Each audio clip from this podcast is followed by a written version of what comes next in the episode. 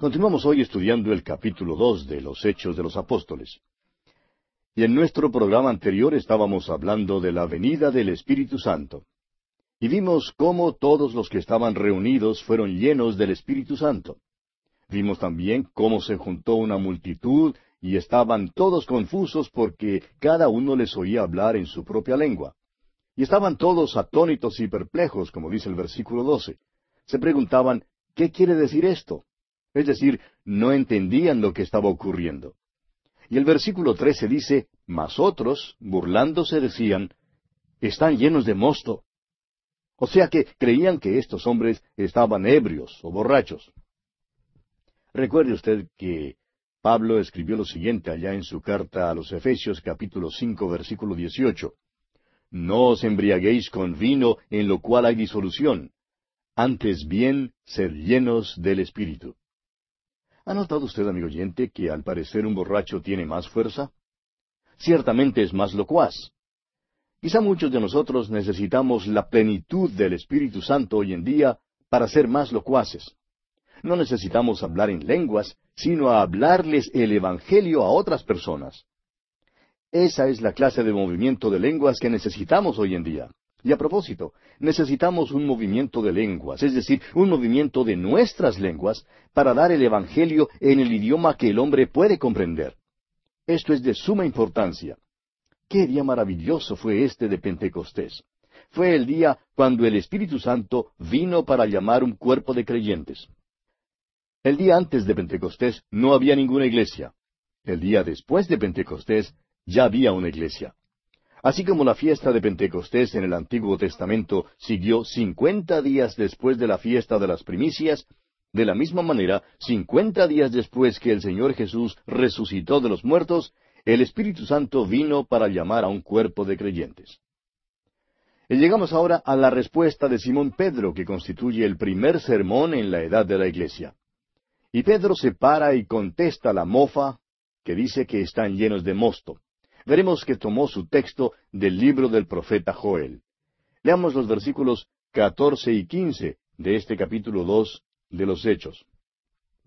Entonces Pedro, poniéndose en pie con los once, alzó la voz y les habló diciendo, Varones judíos y todos los que habitáis en Jerusalén, esto os sea notorio y oíd mis palabras. Porque éstos no están ebrios como vosotros suponéis, puesto que es la hora tercera del día. Ahora creemos que necesitamos volver y reconocer a los que estaban en la congregación. Estos eran los hombres de Judea y todos los que vivían en Jerusalén. En aquel entonces, Jerusalén era una ciudad completamente judía. Pilato y su gente tenían su centro de operaciones en Cesarea y no en Jerusalén.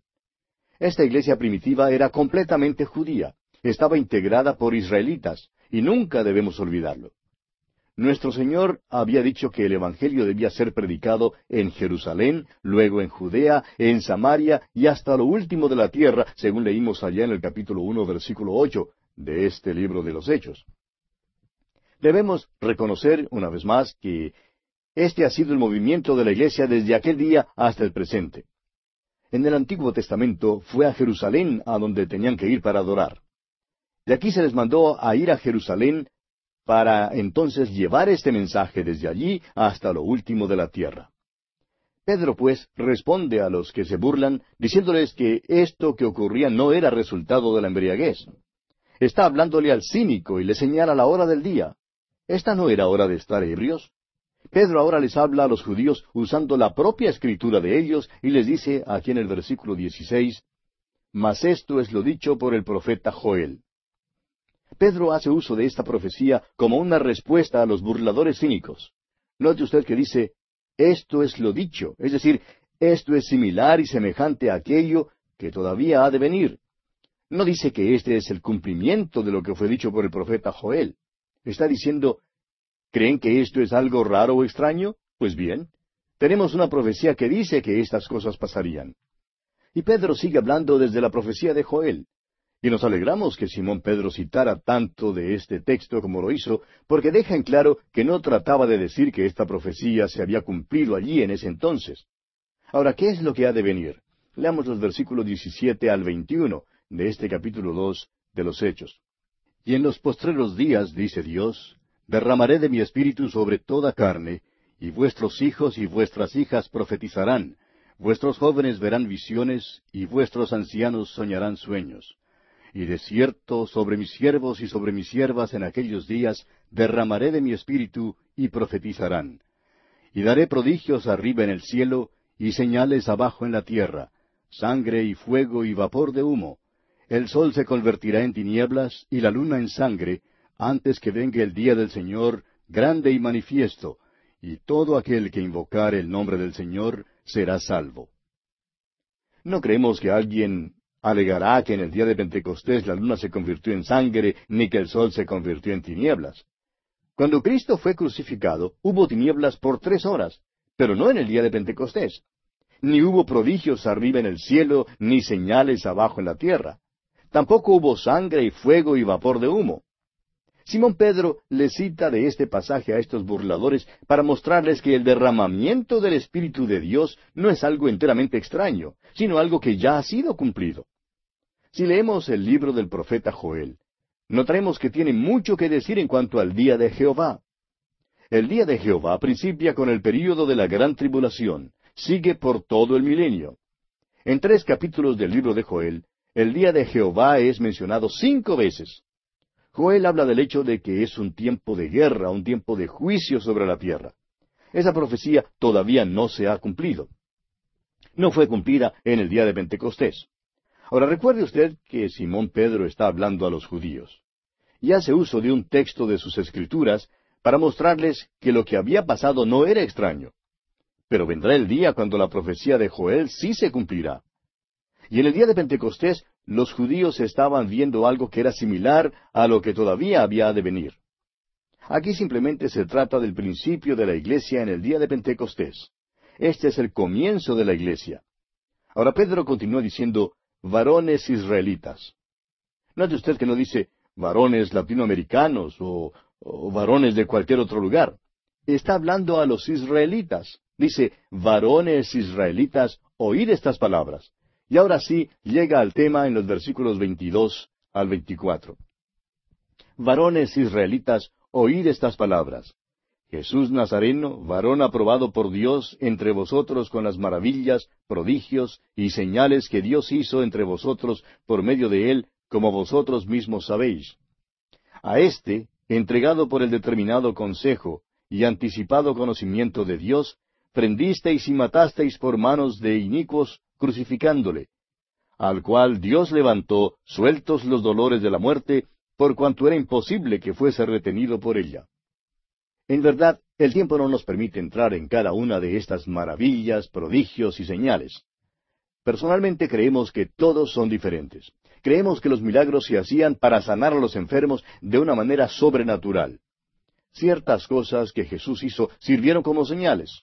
Hizo maravillas para llamar la atención nuestro Señor obró en las esferas de las maravillas, los prodigios y las señales. Pedro está diciendo que lo que ha pasado no fue en oposición al programa de Dios. Esto no es algo que cogió por sorpresa a Dios. Sin embargo, deja en claro que esto no descarga a los hombres de su responsabilidad. Quizás usted, amigo oyente, esté preguntando, bueno, ¿y, ¿y, quién es responsable de la crucifixión de Cristo? Las autoridades religiosas fueron los que principiaron el movimiento diríamos que ellos tuvieron la culpa mayormente. Persuadieron a la multitud y promovieron alborotos. También persuadieron al gobierno romano. Pero recuerde usted, amigo oyente, que fue el gobierno romano el que lo juzgó y que fue crucificado sobre una cruz romana. Pero es inútil discutir en cuanto a quién fue responsable de la muerte de Jesús allá en aquel entonces. ¿Sabe usted quién es responsable de la muerte del Señor Jesucristo? Usted, amigo oyente, usted es responsable. Y yo también soy responsable. Fue por mis pecados y por sus pecados, amigo oyente, que Él murió. Escucha las palabras de Jesús mismo allá en el Evangelio según San Juan capítulo diez versículos quince, diecisiete y dieciocho. Dijo el Señor Jesús, Pongo mi vida por las ovejas. Al versículo diecisiete, Por eso me ama el Padre, porque yo pongo mi vida para volverla a tomar. Versículo 18, Nadie me la quita, sino que yo de mí mismo la pongo. Tengo poder para ponerla y tengo poder para volverla a tomar. Este mandamiento recibí de mi Padre. Pedro pues se dirige a hombres que estaban implicados directamente en el complot de la crucifixión y él les dice, prendisteis y matasteis por manos de inicuos crucificándole. Sin embargo, esta no es la parte más importante de su mensaje. Sigue diciéndoles, al cual Dios levantó sueltos los dolores de la muerte. Predica aquí Pedro la resurrección de Jesucristo. Este es el primer sermón que jamás fue predicado en la iglesia. Este es el principio. Este es el día de Pentecostés. ¿Y cuál es el tema del sermón? No es la profecía de Joel, amigo oyente. Es la resurrección del Señor Jesucristo. Ahora, cuando Pedro habla de la resurrección, se refiere a un texto del Antiguo Testamento. Cita allá el Salmo 16, versículos ocho al diez. Y nos alegramos que hubiera hecho esto porque nos ayuda a entender el Salmo 16. Leamos los versículos 25 al 28 de este capítulo 2 de los Hechos. Porque David dice de él, Veía el Señor siempre delante de mí, porque está a mi diestra, no seré conmovido. Por lo cual mi corazón se alegró y se gozó mi lengua, y aun mi carne descansará en esperanza. Porque no dejarás mi alma en el Hades, ni permitirás que tu santo vea corrupción. Me hiciste conocer los caminos de la vida, me llenarás de gozo con tu presencia. En el Salmo 16, David está hablando en cuanto a la resurrección de Cristo. Esta hora ha sido cumplida. La interpretación de este salmo es dada por Simón Pedro, quien es lleno del Espíritu Santo. Y continuemos ahora con el versículo 29. Dice Pedro, Varones hermanos, se os puede decir libremente del patriarca David, que murió y fue sepultado, y su sepulcro está con nosotros hasta el día de hoy. Al parecer, Pedro se paró en el área del templo y pudo señalar con el dedo al sepulcro de David. Usted mismo puede pararse hoy en esa área del templo y desde allí puede señalar con el dedo la cumbre del monte Sión donde David fue sepultado. Y Pedro está diciendo, es obvio, señores, que David no hablaba de sí mismo porque sus huesos están allí mismo, en la cumbre del monte. Su sepulcro está allí. No habla de sí mismo, sino de alguien al cual vosotros conocéis y al cual yo conozco. De alguien que no vio corrupción, sino que resucitó de los muertos. Continuemos con los versículos treinta y treinta y uno de este capítulo dos de los Hechos. Pero siendo profeta, y sabiendo que con juramento Dios le había jurado que de su descendencia en cuanto a la carne levantaría al Cristo para que se sentase en su trono, viéndolo antes, habló de la resurrección de Cristo, que su alma no fue dejada en el Hades, ni su carne vio corrupción. Fue de esto que David habló allá en el Salmo 16. Habló de la resurrección de Jesucristo. Usted dirá, pero yo leo el Salmo 16 y allí no dice que Jesucristo resucitará de los muertos. Amigo oyente, usted tiene que esperar hasta llegar al capítulo dos de los Hechos y luego el Espíritu Santo interpreta este salmo para usted. Entonces usted puede volver y leer el Salmo 16 sabiendo que se refiere a la resurrección del Señor Jesús. Ahora, ¿de qué habla Pedro? Su sermón trata de la resurrección de Jesucristo, como hemos dicho. El primer sermón que jamás fue predicado en la iglesia fue un sermón acerca de la resurrección. Todo sermón en la iglesia primitiva trató de la resurrección. Continuemos con el versículo 32 de este capítulo 2 de los Hechos. A este Jesús resucitó Dios, de lo cual todos nosotros somos testigos.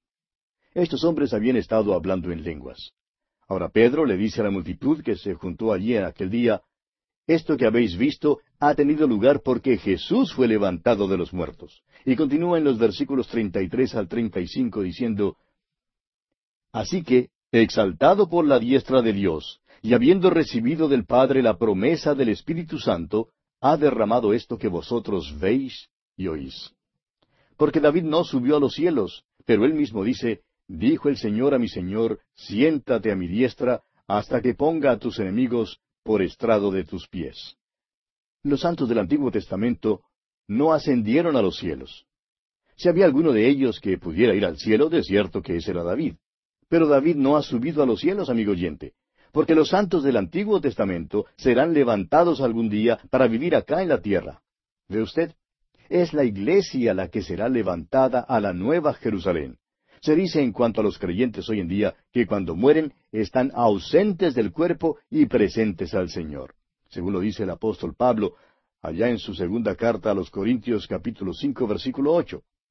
Pedro, pues, expone con claridad que David no subió a los cielos.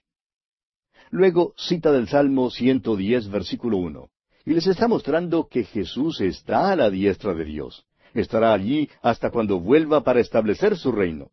Pero mientras está a la diestra de Dios, todavía obra en el mundo. Continúa Pedro hablando en el versículo 36 y dice, Sepa pues ciertísimamente toda la casa de Israel que a este Jesús, a quien vosotros crucificasteis, Dios le ha hecho Señor y Cristo. Pedro está predicando la resurrección de Jesucristo, amigo oyente. Cristo murió por nuestros pecados, pero resucitó. Y veamos entonces lo que ocurre aquí en los versículos 37 y 38 de este capítulo 2 de los Hechos. Al oír esto, se compungieron de corazón y dijeron a Pedro y a los otros apóstoles, Varones hermanos, ¿qué haremos? Pedro les dijo, Arrepentíos y bautícese cada uno de vosotros en el nombre de Jesucristo para perdón de los pecados, y recibiréis el don del Espíritu Santo. Tenemos aquí una gente que tenía las escrituras del Antiguo Testamento. Habían oído el mensaje y habían recibido las profecías. Han estado prosiguiendo en una sola dirección, pero alejándose de Dios, aunque tenían una religión que les había sido dada por Dios mismo. Y ahora se les dice que tienen que arrepentirse. Es decir, necesitan dar media vuelta, necesitan cambiar de dirección y entrar en el camino de Dios. Tenían también que ser bautizados. El bautismo en agua sería la evidencia de que se habían arrepentido, de que habían acudido a Cristo y habían colocado su confianza en Él. No debían ya traer un sacrificio para ofrecerlo en el templo. Debían dar evidencia visible de que habían confiado en Cristo para la remisión de sus pecados. El bautismo, amigo oyente, es también esta misma evidencia para usted. Por medio del bautismo, usted da evidencia de que está confiando en Cristo como el Cordero de Dios que quita el pecado del mundo y personalmente el pecado suyo. Note usted que dice que también recibirían el don del Espíritu Santo. Cualquiera que crea, que ponga su confianza en Jesucristo, recibirá el don del Espíritu Santo. Y continúa Pedro hablando en los versículos treinta y nueve y cuarenta y dice, Porque para vosotros es la promesa y para vuestros hijos, y para todos los que están lejos, para cuantos el Señor nuestro Dios llamare. Y con estas muchas palabras testificaba y les exhortaba diciendo, Sed salvos de esta perversa generación. Hace más de dos mil años, amigo oyente, usted y yo estábamos bastante lejos. Sin embargo, está hablando de nosotros aquí. La promesa es para el judío, pero también es para el gentil que estaba lejos. Vuélvase, amigo oyente, vuélvase ahora mismo. Confíe en Cristo como su Salvador personal. El versículo 41 dice, Así que los que recibieron su palabra fueron bautizados, y se añadieron aquel día como tres mil personas. Ahora este no es un cálculo de algún predicador. Estos fueron creyentes que genuinamente habían sido renacidos. Aquí el cálculo del número de convertidos es absolutamente exacto. Leamos ahora el versículo 42. Y perseveraban en la doctrina de los apóstoles, en la comunión unos con otros, en el partimiento del pan y en las oraciones. Tenemos aquí cuatro marcas visibles de la iglesia local, y son, primero, perseverancia en la doctrina de los apóstoles. Dice aquí que estas personas perseveraban en la doctrina de los apóstoles. La marca de una iglesia no es cuán alta es su torre, ni el sonido de su campana, ni es si el púlpito queda en el centro o no, ni dónde están los bancos en la iglesia. Lo importante, amigo oyente, es si se adhiere a la doctrina de los apóstoles o no. Esa fue una de las marcas de la iglesia visible. En segundo lugar tenemos la comunión compartían las cosas de Cristo. En tercer lugar se menciona el partimiento del pan. El partimiento del pan es más que simplemente celebrar la cena del Señor. Significa que hemos sido traídos a un compañerismo y una relación con Cristo, y una relación el uno con el otro en el nombre de Cristo. Y en cuarto lugar tenemos las oraciones. Eso también es una marca. Tememos que en la iglesia ordinaria hoy en día esta sea una marca que casi se pasa por alto. La perseverancia en la oración solo se conoce por su ausencia, lamentablemente. Veamos ahora el versículo 43 de este capítulo 2 de Hechos. Y sobrevino temor a toda persona, y muchas maravillas y señales eran hechas por los apóstoles. Note usted que fueron los apóstoles los que tenían los dones de las señales. Leamos ahora los versículos finales de este capítulo dos de los Hechos, versículos cuarenta y cuatro al cuarenta y siete. Todos los que habían creído estaban juntos y tenían en común todas las cosas, y vendían sus propiedades y sus bienes y los repartían a todos según la necesidad de cada uno. Y perseverando unánimes cada día en el templo y partiendo el pan en las casas, comían juntos con alegría y sencillez de corazón, alabando a Dios y teniendo favor con todo el pueblo.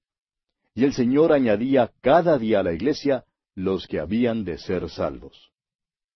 Amigo oyente, nunca ha sido la iglesia tan fuerte espiritualmente como lo fue en ese entonces. Ahora esta clase de vivir que se menciona aquí casi no podría resultar hoy en día porque hay demasiados cristianos que son carnales, lamentablemente. Ahora fíjese usted que fue el Señor quien añadía a la iglesia los que habían de ser salvos y no algún truco o artimaña publicitaria. Bien, amigo oyente, en esta forma concluimos nuestro estudio de este capítulo dos de los Hechos de los Apóstoles. En nuestro próximo programa entraremos a estudiar el capítulo tres donde tenemos el primer milagro de la iglesia y el segundo sermón de Simón Pedro.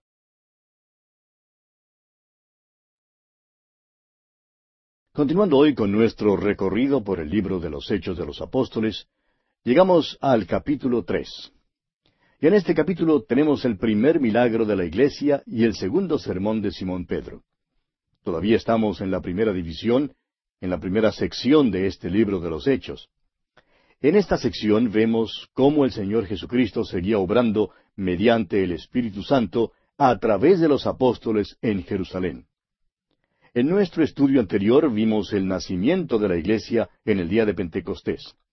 Notamos que aquel día no se puede duplicar. Ahora existe la iglesia porque en aquel día el Espíritu Santo vino a morar en los creyentes.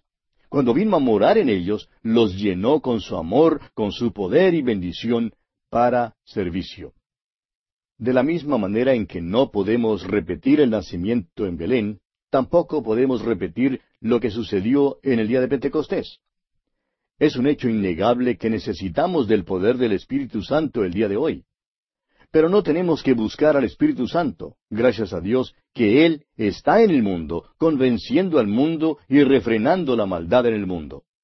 El Espíritu Santo también mora en todos los que creen en el Señor Jesucristo. Al entrar ahora en el estudio de este capítulo tres, veremos primero en los versículos uno al once la descripción de la sanidad de un cojo. Luego tenemos la plática suplicante de Pedro en los versículos doce hasta el veintiséis predicación que resultó en la conversión de cinco mil hombres, como veremos en el capítulo cuatro de este mismo libro. Comencemos pues considerando la sanidad del cojo. Leamos el primer versículo de este capítulo tres de los Hechos. Pedro y Juan subían juntos al templo a la hora novena, la de la oración. Al parecer, esta era la hora del sacrificio de la tarde, la hora cuando entraba el sumo sacerdote o sacerdote a quien le tocara ofrecer el incienso aquel día. Notamos en el Evangelio según San Lucas que le tocaba a Zacarías ofrecer el incienso, cuando el ángel se le apareció. Es interesante notar aquí que ese altar de incienso habla de la oración. Esta era la hora de la oración, y es muy probable que había una gran compañía en el templo orando en aquella hora. Continuemos ahora con el versículo dos. Y era traído un hombre cojo de nacimiento, a quien ponían cada día a la puerta del templo que se llama la Hermosa, para que pidiese limosna de los que entraban en el templo. Este hombre había nacido cojo y era traído todos los días y dejado allí en la puerta del templo. ¿Qué contraste había entre él y aquella puerta que se llamaba la Hermosa? Aquí estaba una puerta hermosa, y aquí estaba también un hombre lisiado. Los hombres pueden hacer cosas muy bonitas, pero al hombre, amigo oyente, no le es posible mejorarse a sí mismo. Ahora, claro que le es posible cortarse el cabello, cuidarse de las manos y de las uñas, bañarse de vez en cuando, etc. Pero al hombre amigo oyente le es imposible cambiar esa vieja naturaleza que tiene. Este es el contraste que tenemos aquí. Una puerta hermosa del templo y un cojo de nacimiento. Pues bien, él estaba allí para pedir limosna. Así se ganaba la vida. Ahora el versículo tres de este capítulo tres de los Hechos dice, Este, cuando vio a Pedro y a Juan que iban a entrar en el templo, les rogaba que le diesen limosna. Esto nos muestra que aun después del día de Pentecostés, Pedro y Juan todavía subían al templo para orar. Los creyentes en Jerusalén eran israelitas. Continuaban asistiendo al templo para orar. El pobre mendigo vio a Pedro y a Juan, y según dice aquí, esperaba que le dieran algo.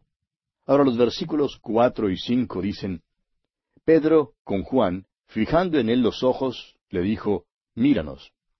Entonces él les estuvo atento, esperando recibir de ellos algo. Cuando estos dos hombres le hablaron tan atentamente, el mendigo les miró con la seguridad de que le iban a dar algo. Ahora el versículo seis dice, Mas Pedro dijo, No tengo plata ni oro, pero lo que tengo te doy. En el nombre de Jesucristo de Nazaret, levántate y anda. Alguien ha dicho al contemplar la magnificencia de las estructuras que hoy en día son nuestras iglesias y todo el dinero que figura en sus presupuestos anuales, que la iglesia ya no puede decir no tengo plata ni oro. Y desafortunadamente, amigo oyente, tenemos que añadir por otra parte que ya la iglesia tampoco puede decir a un cojo levántate y anda. Hoy en día la iglesia tiene muchas riquezas. Sin embargo, a la iglesia le falta poder espiritual. Ahora note usted lo que hace Pedro aquí en el versículo siete de este capítulo tres de los Hechos. Y tomándole por la mano derecha le levantó, y al momento se le afirmaron los pies y tobillos. Recuerde usted que el doctor Lucas fue quien escribió este libro. Y es interesante notar que cuando el doctor Lucas relata un milagro, incluye muchos detalles, detalles que no aparecen en otros libros. Por ejemplo, aquí notemos que el doctor Lucas cuenta específicamente lo que pasó. Dice que tenía un problema en los pies y tobillos. Creemos que el problema radicaba en el hecho de que este hombre no tenía ni músculos ni nervios operantes en sus pies. Ahora el versículo ocho de este capítulo tres de Hechos dice, Y saltando se puso en pie y anduvo, y entró con ellos en el templo, andando y saltando y alabando a Dios. Amigo oyente, no pierda de vista esta palabrita saltando. Aparece dos veces en este versículo. Este es un capítulo muy interesante.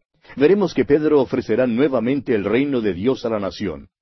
En este tiempo, la iglesia estaba integrada completamente por israelitas, como lo hemos mencionado anteriormente. No había ningún gentil en la iglesia en ese entonces. Es que la iglesia comenzó con los judíos en Jerusalén.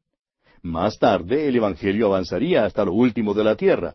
Pero estamos aquí en el período de Jerusalén. En otras palabras, aquí se está comenzando a cumplir lo que leímos allá en el versículo ocho del capítulo uno de los Hechos, donde dice que serían testigos primero en Jerusalén, luego en toda Judea, después en Samaria y por fin hasta lo último de la tierra. El Señor había dicho que habría un período de transición e indicó que debían comenzar en Jerusalén. No les dijo que comenzaran llevando el Evangelio hasta lo último de la tierra. Ahora el reino se ofrece nuevamente a Israel. Esta será su oportunidad final. Ahora, ¿cuáles serán algunas de las marcas que identifican el reino? Bueno, según Isaías capítulo 35, versículo 6, una de las señales es que el cojo saltará. Dice allá en Isaías capítulo 35, versículo 6, Entonces el cojo saltará como un ciervo y cantará la lengua del mundo, porque aguas serán cavadas en el desierto y torrentes en la soledad. Esto no es ningún accidente, amigo oyente. Este es un milagro que identifica el reino. Todo israelita instruido que subía al templo aquel día se admiró de esto. Ellos sabían que esto en verdad podría ser el comienzo del reino. Lo único que faltaba era el Mesías, quien había sido crucificado, resucitado de los muertos, ascendido al cielo y tomado su lugar a la diestra del Padre. Pero Él vendrá otra vez. Y hasta creemos que hubiera vuelto entonces si lo hubiesen recibido como Mesías en aquella ocasión. Ahora leamos los versículos nueve y diez de este capítulo tres de los Hechos. Y todo el pueblo le vio andar y alabar a Dios. Y le reconocían que era el que se sentaba a pedir limosna a la puerta del templo, la hermosa, y se llenaron de asombro y espanto por lo que le había sucedido. Note usted que todos le vieron y todos reconocían al hombre. también comprendieron el significado de ese milagro. Sin embargo, amigo oyente, tememos que haya muchos de nosotros hoy en día que no hemos alcanzado a comprender este relato que el doctor Lucas nos ha dado. Veamos ahora el versículo once de este capítulo tres de Hechos. Y teniendo asidos a Pedro y a Juan el cojo que había sido sanado, todo el pueblo, atónito, concurrió a ellos al pórtico que se llama de Salomón. Ahora, ¿será esto el principio del reino? Grandes cosas habían pasado en Jerusalén durante las últimas pocas semanas. Habían sido espectadores de la crucifixión de Jesús, de su resurrección, de su ascensión y el día de Pentecostés. Así pues, todos estarían atónitos ante este incidente, preguntándose qué era lo que realmente estaba ocurriendo. Y tenemos luego el gran sermón de invitación de Pedro. Leamos el versículo doce de este capítulo tres de Hechos. Viendo esto Pedro, respondió al pueblo, Varones israelitas, ¿por qué os maravilláis de esto? ¿O por qué ponéis los ojos en nosotros como si por nuestro poder o piedad hubiésemos hecho andar a éste? Ahora note usted que no dice varones africanos o varones europeos o, varones latinoamericanos. Está hablando a los varones israelitas. Este, amigo oyente, es todavía el período de Jerusalén. Este es un período de transición. La iglesia todavía no se ha puesto en marcha. Nadie en Roma todavía había escuchado el Evangelio. Nadie en las Américas lo había oído todavía. Nadie en Inglaterra lo había escuchado. Todo esto ocurre en Jerusalén. Pedro tiene entonces mucho cuidado en decirles que este milagro no se había realizado por medio de su propio poder. Y veremos que Pedro dirigirá a sus oyentes judíos hacia el Antiguo Testamento, y les pedirá que si vuelven a Dios, estas profecías se podrían cumplir. Escuche usted algunas de las profecías que la mayoría de estos israelitas sabían muy bien. Dice el profeta Zacarías, en el capítulo doce de su profecía, versículo diez, y derramaré sobre la casa de David y sobre los moradores de Jerusalén espíritu de gracia y de oración. Y mirarán a mí, a quien traspasaron, y llorarán como se llora por hijo unigénito, afligiéndose por él como quien se aflige por el primogénito. Esta profecía podría haber sido cumplida si ellos hubiesen vuelto a él. No fue cumplida porque no aceptaron al Señor Jesús en aquel entonces. No se arrepintieron. Y lo que Pedro está haciendo es rogándoles que se vuelvan al Señor Jesús. Pero ellos rehusaron arrepentirse. De modo que la hora todavía ha de venir cuando esta profecía de Zacarías será cumplida. Ahora lo que sí podemos notar es que esta no era la única profecía en cuanto a este tema. Veamos pues lo que escribió Ezequiel, y más adelante también la profecía de Isaías. Ezequiel en el capítulo treinta y seis de su profecía, versículos veintisiete y veintiocho, dice, y pondré dentro de vosotros mi espíritu, y haré que andéis en mis estatutos y guardéis mis preceptos y los pongáis por obra. Habitaréis en la tierra que di a vuestros padres, y vosotros me seréis por pueblo, y yo seré a vosotros por Dios. Y el profeta Isaías, en el capítulo doce de su profecía, versículos uno y dos, dice, En aquel día dirás, Cantaré a ti, oh Jehová, pues aunque te enojaste contra mí, tu indignación se apartó y me has consolado. He aquí Dios es salvación mía, me aseguraré y no temeré, porque mi fortaleza y mi canción es Ja, Jehová, quien ha sido salvación para mí. Luego en el capítulo treinta y cinco, el profeta Isaías habla del cojo que saltará como un ciervo. Dice allá en el versículo diez de ese capítulo treinta y cinco, y los redimidos de Jehová volverán y vendrán a Sión con alegría, y gozo perpetuo será sobre sus cabezas, y tendrán gozo y alegría, y oirán la tristeza y el gemido. Creemos que en este caso ellos comprendieron que lo que sucedió con este cojo fue en miniatura una descripción de la nación entera. Si ellos hubiesen vuelto a Dios, todas estas promesas habrían sido cumplidas. Volviendo ahora al capítulo tres de los Hechos, leamos los versículos trece al quince, donde Pedro continúa hablando y dice El Dios de Abraham, de Isaac y de Jacob, el Dios de nuestros padres, ha glorificado a su Hijo Jesús, a quien vosotros entregasteis y negasteis delante de Pilato, cuando éste había resuelto ponerle en libertad. Mas vosotros negasteis al santo y al justo, y pedisteis que se os diese un homicida, y matasteis al autor de la vida, a quien Dios ha resucitado de los muertos, de lo cual nosotros somos testigos. Aquí va una vez más. Simón Pedro nunca predica un sermón sin hacer mención de la resurrección de Jesús, ni tampoco lo hará, como lo veremos más adelante, el apóstol Pablo. Pero desafortunadamente, amigo oyente, hoy en día muchos sermones son predicados sin mención alguna de la resurrección. Continúa Pedro hablando en el versículo 16 de este capítulo 3 de Hechos, y dice, Y por la fe en su nombre, a este que vosotros veis y conocéis, le ha confirmado su nombre, y la fe que es por él ha dado a éste esta completa sanidad en presencia de todos vosotros. Ahora, ¿no ve usted saltando aquí a ese hombre? Este es un ejemplo viviente de lo que se hará en el reino. Aquí se trata de si usted quiere que el Mesías regrese o no. ¿Quiere recibirle? Esta es la esencia de lo que predica Pedro. Ahora los versículos 17 y 18 dicen, Mas ahora, hermanos, sé que por ignorancia lo habéis hecho, como también vuestros gobernantes. Pero Dios ha cumplido así lo que había antes anunciado por boca de todos sus profetas, que Jesucristo había de padecer. Los hechos de ellos del pasado demandan que tomen un curso de acción. Y ese curso es el arrepentimiento y la conversión. Y este no era un mensaje nuevo para ellos. Allá en Isaías capítulo 43 versículo 25 leemos, Yo, yo soy el que borro tus rebeliones por amor de mí mismo, y no me acordaré de tus pecados. Ahora escucha el mensaje de Pedro aquí en el versículo 19 y también el versículo 20. Así que arrepentíos y convertíos, para que sean borrados vuestros pecados, para que vengan de la presencia del Señor tiempos de refrigerio, y Él envíe a Jesucristo que os fue antes anunciado. Ahora, si hubieran aceptado a Jesús, ¿habría regresado Jesús a la tierra? La respuesta clara es que sí. Pedro dice que habría regresado. Y entonces, ¿cuál habría sido el programa de Dios después de eso?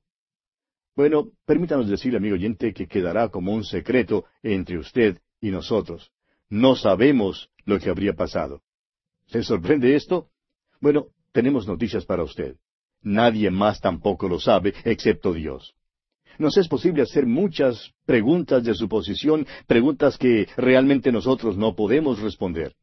Todo lo que sabemos es que no aceptaron a Jesucristo. Permítanos leer una vez más desde el versículo veinte hasta el veintiuno de este capítulo tres de Hechos. Y Él envía a Jesucristo que os fue antes anunciado, a quien de cierto es necesario que el cielo reciba hasta los tiempos de la restauración de todas las cosas de que habló Dios por boca de sus santos profetas que han sido desde tiempo antiguo. Hay quienes tratan de basarse en este versículo para apoyar su creencia de que eventualmente todos serán salvos. Ahora, la parte del versículo que usan para esto es esa frase que dice la restauración de todas las cosas.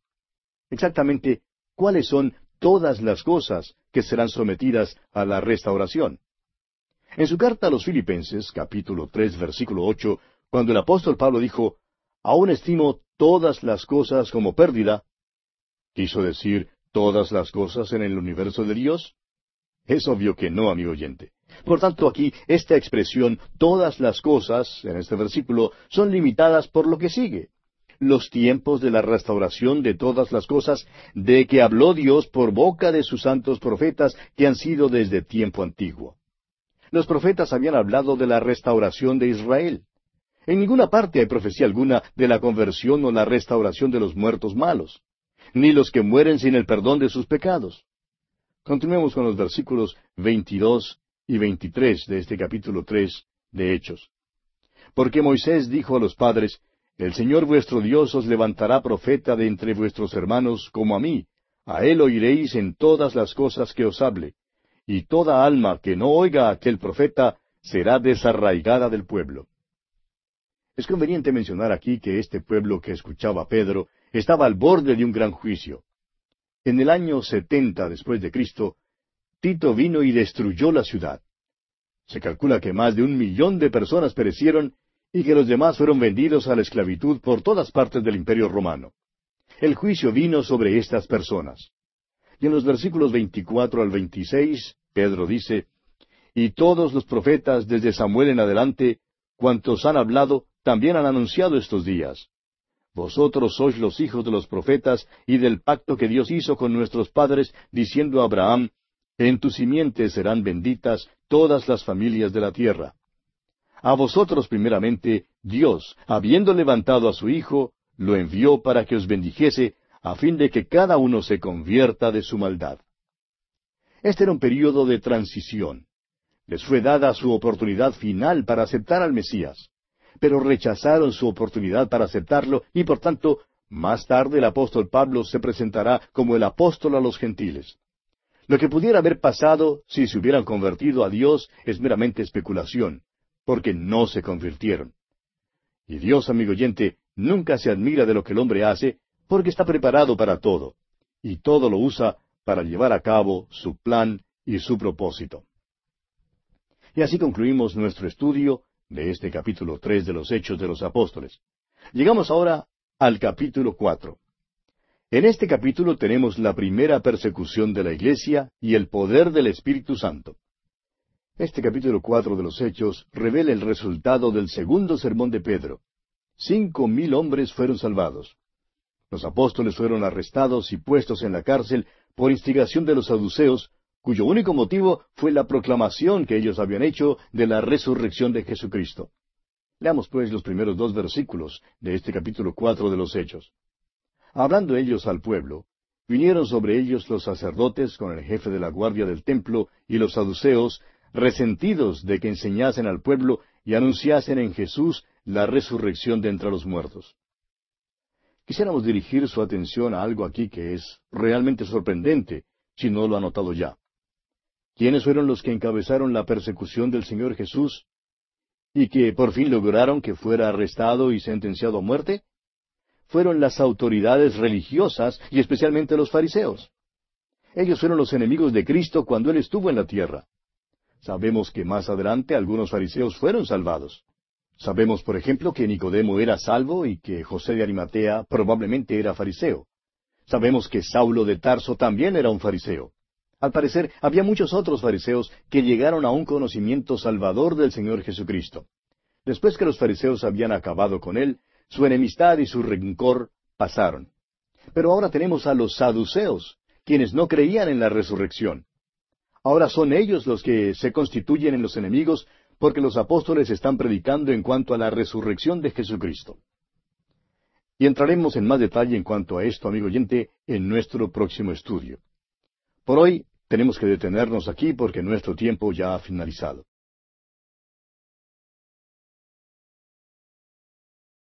Continuamos hoy nuestro estudio del capítulo cuatro de este libro de los Hechos de los Apóstoles, que iniciamos en nuestro programa anterior. Como ya vimos, tenemos aquí la primera persecución de la Iglesia y el poder del Espíritu Santo. Dijimos también que este capítulo cuatro revela el resultado del segundo sermón de Pedro. Cinco mil hombres fueron salvados. Los apóstoles fueron arrestados y puestos en la cárcel por instigación de los saduceos, cuyo único motivo fue su proclamación de la resurrección de Jesucristo. Leamos otra vez hoy los primeros dos versículos de este capítulo cuatro de los Hechos.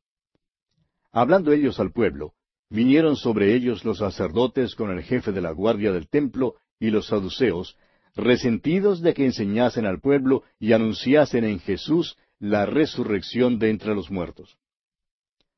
Quisiéramos resaltar algo aquí que es realmente sorprendente si no lo ha notado usted ya. ¿Quiénes fueron los que encabezaron la persecución del Señor Jesús y que por fin lograron que fuera arrestado y puesto a la muerte? fueron las autoridades religiosas, especialmente los fariseos. Ellos fueron los enemigos de Cristo cuando Él estuvo en la tierra. Ahora sabemos que más adelante algunos fariseos fueron salvados. Sabemos, por ejemplo, que Nicodemo fue salvo y que José de Arimatea probablemente era fariseo. Sabemos también que Saulo de Tarso era fariseo. Al parecer había muchos otros fariseos que llegaron también a un conocimiento salvador del Señor Jesucristo. Después de que los fariseos habían acabado con el Señor Jesús, su enemistad y su rencor pasaron. Pero ahora tenemos a los saduceos, quienes no creían en la resurrección, y ahora son ellos los que se constituyen en los enemigos porque los apóstoles estaban predicando en cuanto a la resurrección de Jesucristo. Permítanos explicar algo en cuanto a esto. El autor de estos estudios bíblicos, el doctor J. Vernon McGee, nos dice que nunca se ocupó en ningún movimiento ni en ningún intento de reforma para tratar de poner en orden las cosas en los pueblos o ciudades donde él sirvió como pastor. Nunca él creyó que le correspondía hacer esto. Por muchos años le tocó servir como pastor en una iglesia ubicada en el centro de la ciudad de Los Ángeles, en el estado de California, en los Estados Unidos. En esa ciudad había algunas estrellas del cine que han sido famosas, pero con el pasar del tiempo su fama se ha desvanecido. Muchas veces estas ex estrellas se ocupan en alguna clase de obra de reforma social después que su fama se opaca. Quizá lo hacen debido a alguna clase de reacción personal. Pues bien, cierta vez, dice el doctor McGee, una dama que en su día había sido estrella de Hollywood, le llamó por teléfono y le pidió que sirviera en un comité que trataba de extirpar los vicios y abusos en el centro de la ciudad de Los Ángeles. El doctor Magui le contestó que estaba de acuerdo en que había necesidad de que los vicios fueran extirpados, pero le dijo que sentía mucho, pero no podía servir en su comité. Esta dama quedó sorprendida y le dijo, ¿No es usted ministro? ¿No tiene interés en extirpar los vicios? El doctor Magui le contestó que sí, por supuesto, que estaba muy interesado en eso, pero que no servía en su comité porque no creía que así se hacían las cosas. Luego el doctor McGee le citó a esta dama unas palabras que le había dicho años antes el doctor Bob Schuller, quien le dijo, Somos llamados a pescar en el vivero, pero no para limpiar el vivero. Y amigo oyente, este mundo es un lugar donde pescar. Jesús dijo que nos haría pescadores de hombres y que debemos pescar en el mundo. No somos llamados a limpiar el vivero. Nuestra tarea, amigo oyente, es pescar y ver después que el pescado se limpie completamente hemos notado que los más grandes enemigos de la predicación del Evangelio no son los cantineros. Los miembros de las cuadrillas de rufianes nunca son la principal preocupación contra el Evangelio. ¿Sabe usted, amigo oyente, quiénes son los que más hostigan? Son los llamados líderes religiosos, los que solo profesan ser seguidores de Cristo, pero quienes son realmente enemigos de la predicación del Evangelio. Ellos son los peores antagonistas. No son los miembros de alguna cuadrilla de rufianes, sino estos religiosos de teología liberal. Ellos son los saduceos de nuestro tiempo. Ellos son los que niegan lo sobrenatural, niegan la palabra de Dios con sus labios y con sus vidas. Y es importante, amigo oyente, que veamos esto. Los saduceos de aquel entonces y los saduceos de nuestro tiempo tratan de incomodar a cualquiera que predique la resurrección. Y amigo oyente, note usted que ellos permiten que se predique acerca de Jesús, Permiten que uno diga que Jesús fue un individuo dulce y bueno, un tipo hasta miedoso. Y si usted lo hace así, pues no se hallará en ningún apuro. Pero se hallará en muchos problemas si usted predica a Jesucristo como el poderoso Salvador, quien vino a esta tierra, denunció el pecado y murió en la cruz por los pecados de los hombres, y luego resucitó en gran poder. Ese es el mensaje que aborrecen. Cuando los apóstoles lo predicaron, estos saduceos les llevaron ante el Sanedrín. Leamos ahora los versículos tres y cuatro de este capítulo cuatro de los Hechos. Y les echaron mano y los pusieron en la cárcel hasta el día siguiente, porque era ya tarde. Pero muchos de los que habían oído la palabra creyeron, y el número de los varones era como cinco mil. Ahora no olvidemos que todo esto ocurrió en el pórtico de Salomón después que Pedro predicó su sermón. Si fueron salvados unos cinco mil hombres solamente, ¿cuántas mujeres y niños más creerían? Esta fue sin duda alguna una gran multitud de personas que se convirtió a Cristo en aquella ocasión. Nunca nos ha gustado criticar a Simón Pedro. No podemos menos que amarle, y no hay la menor duda que Dios le usó de una manera grande y poderosa. Los versículos cinco y seis de este capítulo cuatro de los Hechos dicen Aconteció al día siguiente que se reunieron en Jerusalén los gobernantes, los ancianos y los escribas, y el sumo sacerdote Anás y Caifás, y Juan y Alejandro, y todos los que eran de la familia de los sumos sacerdotes. Ya hemos visto antes a este grupo. También están aquí y con toda su astucia Anás y Caifás, los dos hombres que condenaron a muerte a Jesús. Ahora el versículo siete dice, y poniéndoles en medio les preguntaron, ¿con qué potestad o en qué nombre habéis hecho vosotros esto? Notemos que Pedro y Juan son los que son traídos ante el Sanedrín. Esto ocurrió después que el cojo había sido sanado y Pedro había predicado su segundo sermón. El Sanedrín demanda entonces saber con qué poder y en qué nombre hacían ellos estas cosas. Y veamos las respuestas de Pedro aquí en los versículos ocho hasta el doce de este capítulo cuatro de los Hechos. Entonces Pedro, lleno del Espíritu Santo, les dijo, Gobernantes del pueblo y ancianos de Israel, puesto que hoy se nos interroga acerca del beneficio hecho a un hombre enfermo, de qué manera éste haya sido sanado, sea notorio a todos vosotros y a todo el pueblo de Israel, que en el nombre de Jesucristo de Nazaret, a quien vosotros crucificasteis, y a quien Dios resucitó de los muertos, por él este hombre está en vuestra presencia sano. Este Jesús es la piedra reprobada por vosotros los edificadores, la cual ha venido a ser cabeza del ángulo. Y en ningún otro hay salvación, porque no hay otro nombre bajo el cielo dado a los hombres en que podamos ser salvos. Ahora, fíjese usted que dice aquí que Pedro es lleno del Espíritu Santo. No dice que fue bautizado con el Espíritu Santo. Él ya había sido bautizado con el Espíritu, pero dice que Pedro fue lleno del Espíritu Santo, lo cual le capacitó para este servicio. Y a usted y a mí, amigo oyente, nos hace falta también la plenitud del Espíritu Santo. Esto es algo que debemos buscar, es algo que debemos querer devotamente. Pero uno no se queda y espera el bautismo del Espíritu. Ellos tenían que quedarse y esperar el día de Pentecostés, día en que todos fueron bautizados en un cuerpo. En ese día sí fueron bautizados en el cuerpo que es la iglesia de Cristo. Pero si usted viene a Jesucristo hoy, amigo oyente, no tiene que esperar. Usted será bautizado con el Espíritu Santo y colocado en el cuerpo de creyentes en el mismo momento en que usted es regenerado. Ahora notemos que hasta este momento cada vez que Pedro abría su boca metía la pata, como decimos. Pero esta vez, Pedro tenía sus pies calzados con el apresto del Evangelio de la paz. Es lleno del Espíritu Santo y habla lo que debe hablar. Describe lo que le había ocurrido al cojo como un beneficio. Dice, nos estáis interrogando acerca del beneficio hecho y queréis saber de qué manera el enfermo haya sido sanado. Y Pedro sigue haciéndoles observar dos cosas en cuanto al Señor Jesús. La primera es que fue crucificado y que resucitó de los muertos.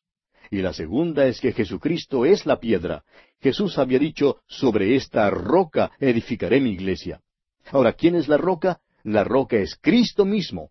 ¿Quién es la piedra?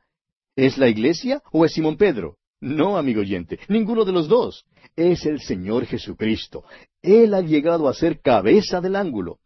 Esto ha sido hecho mediante la resurrección. Y fíjese usted que la resurrección es central en la predicación del Evangelio. Ahora recuerde usted que la pregunta fue, ¿con qué poder y en qué nombre habían hecho estas cosas? Y después de explicar la fuente del poder, Pedro ahora se refiere al nombre. Y dice en el versículo doce, y en ningún otro hay salvación, porque no hay otro nombre bajo el cielo dado a los hombres en que podamos ser salvos. Es decir, que Pedro vuelve hasta el nacimiento de Jesús y a las instrucciones del ángel allá en el capítulo uno del Evangelio según San Mateo, versículo veintiuno, cuando el ángel habló con José y le dijo, y llamará su nombre Jesús, porque él salvará a su pueblo de sus pecados. Amigo oyente, él es el Salvador. Y Pedro deja en claro, y nosotros queremos dejarlo en claro también, y acentuar el hecho de que cuando usted, amigo oyente, acude a Jesucristo, usted viene a Él para salvación. No hay otro nombre bajo el cielo. Cuando usted acepta ese nombre, amigo oyente, significa que acepta a la persona que representa, o sea, al Señor Jesucristo. La ley no le puede salvar, la religión tampoco le puede salvar. Una ceremonia tampoco puede salvarle. Solo uno, amigo oyente, uno, el nombre de Jesús le puede salvar. Jesús es el nombre de aquella persona que bajó a esta tierra para salvar a su pueblo de sus pecados. Cuando alguien acude a Él por fe, esa persona se salva. No hay otro a quien acudir para poder obtener la salvación. ¿No es interesante que en la larga historia de este mundo y entre todas las religiones del mundo no se pueda hallar oferta alguna de una salvación segura? Alguien preguntó en cierta ocasión a un predicador en cierta iglesia que cree en la regeneración por medio del bautismo y que enseña que uno necesita ser bautizado para poder ser salvo, alguien preguntó, Mire, si me bautizo como usted dice, ¿puede usted asegurarme o puede asegurarme esa ceremonia de que soy salvo? Y el predicador respondió, no, no le puedo garantizar de que sería salvo. Amigo oyente, permítanos decirle algo hoy en día. No hay otro nombre bajo el cielo dado a los hombres en que se pueda ser salvo. Si usted acude a Él, entonces usted será salvo. Eso garantiza su salvación. Y este fue también el mensaje de Simón Pedro, mensaje que dio mientras estaba lleno del Espíritu Santo. Fue un maravilloso mensaje que le dio al Sanedrín. Continuemos ahora con el versículo trece de este capítulo cuatro de los Hechos. Entonces, viendo el denuedo de Pedro y de Juan, y sabiendo que eran hombres sin letras y del vulgo, se maravillaban, y les reconocían que habían estado con Jesús. Estos hombres no habían asistido a ningún seminario teológico. Pero los hombres del Sanedrín notaron que ellos habían estado con Jesús. Cuán maravilloso, amigo oyente, es tener una vida que de algún modo u otro dirija la atención de los demás hacia la persona del Señor Jesucristo. Continuemos con los versículos catorce y quince de este capítulo cuatro de los Hechos. Y viendo al hombre que había sido sanado, que estaba en pie con ellos, no podían decir nada en contra, entonces les ordenaron que saliesen del concilio y conferenciaban entre sí. ¿Cree usted que por fin, al ver personalmente al hombre sanado y después de haber escuchado la plática de Pedro, fueron acaso conmovidos? No, amigo oyente, de ninguna manera. Esto se observa al ver la forma como prosiguen en su conferencia. Y ahora el versículo 16 dice, diciendo, ¿qué haremos con estos hombres? Porque de cierto señal manifiesta ha sido hecha por ellos, notoria a todos los que moran en Jerusalén, y no lo podemos negar. Ni aun los saduceos de aquel entonces pudieron negar que un milagro había sido hecho. Pero son los de teología liberal, los que viven en este presente siglo, alejados por muchos años y por muchos kilómetros, quienes niegan la existencia de los milagros. Y quisiéramos decir aquí que si uno de ellos hubiera estado allí en aquel entonces, habría tenido mucha dificultad en negar el milagro. El señor liberal de aquel entonces tuvo que decir, no puedo negar lo que ha ocurrido. Hay muchas personas hoy en día que dicen que si tan solo les fuera posible presenciar un milagro, entonces creerían. Pero eso no es verdad, amigo oyente. Esta multitud aquí en el capítulo cuatro de los Hechos había visto un milagro y no creyó. Y usted tiene la misma naturaleza humana que tenía aquella gente, amigo oyente. El creer no es un asunto de la mente, lo que determina lo que creemos es nuestra voluntad y nuestro corazón. Es el corazón lo que es tan perverso. No es que hace falta la evidencia. Es la condición del corazón humano la que tiene la culpa de que no tengamos suficiente fe. Ahora note usted que estas autoridades continúan conspirando y dicen aquí en los versículos 17 y 18 de este capítulo 4 de Hechos, sin embargo, para que no se divulgue más entre el pueblo, amenacémosles para que no hablen de aquí en adelante a hombre alguno en este nombre. Y llamándolos, les intimaron que en ninguna manera hablasen ni enseñasen en el nombre de Jesús. Ahora los apóstoles tienen una respuesta lista para ellos. Note usted la respuesta de ellos en los versículos 19 al 22 de este capítulo 4 de los Hechos. Mas Pedro y Juan respondieron diciéndoles, Juzgad si es justo delante de Dios obedecer a vosotros antes que a Dios, porque no podemos dejar de decir lo que hemos visto y oído. Ellos entonces les amenazaron y les soltaron, no hallando ningún modo de castigarles por causa del pueblo, porque todos glorificaban a Dios por lo que se había hecho, ya que el hombre en quien se había hecho este milagro de sanidad tenía más de cuarenta años. Uno creería que el corazón de los hombres del Sanedrín habría sido enternecido por esto. Pero no sucedió así, sino lo contrario, ya que sus corazones fueron endurecidos aún más.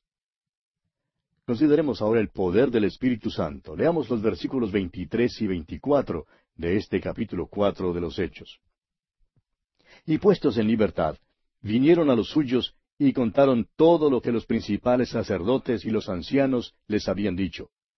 Y ellos, habiéndolo oído, alzaron unánimes la voz a Dios y dijeron, Soberano Señor, tú eres el Dios que hiciste el cielo y la tierra, el mar y todo lo que en ellos hay. Notemos la escena aquí. Pedro y Juan han sido puestos en libertad y han regresado a la iglesia y dan su informe. Tenemos aquí una descripción de una gran reunión de la iglesia primitiva. Y creemos que nunca antes haya logrado la iglesia un nivel tan alto, una condición tan espiritual como la que se describe en cuanto a esta iglesia. Hallamos el secreto de esto en su oración. No es simplemente una oración cualquiera, es un himno de alabanza. Dicen, Soberano Señor, tú eres el Creador. Amigo oyente, tememos que la iglesia hoy en día no esté tan segura de que el Señor sea Dios y Creador. ¿Está usted, amigo oyente, seguro de eso? ¿Está usted seguro hoy de que Jesús es Dios? Eso tiene muchísima importancia, y es precisamente aquí donde la Iglesia ha perdido su poder. Lamentablemente, amigo oyente, nuestro tiempo se ha agotado, así es que tenemos que detenernos aquí, pero continuaremos en nuestro próximo programa.